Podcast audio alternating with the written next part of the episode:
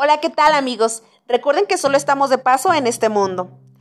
Se cuenta que en el siglo pasado, un turista americano fue a la ciudad del Cairo, Egipto, con la finalidad de visitar a un famoso sabio.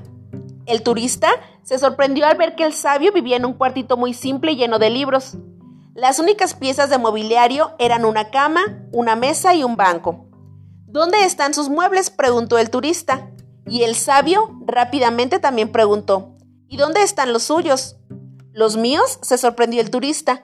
Pero si yo estoy aquí solamente de paso. Yo también, concluyó el sabio.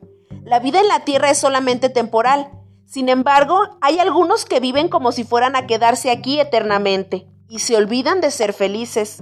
No lo hagas tú.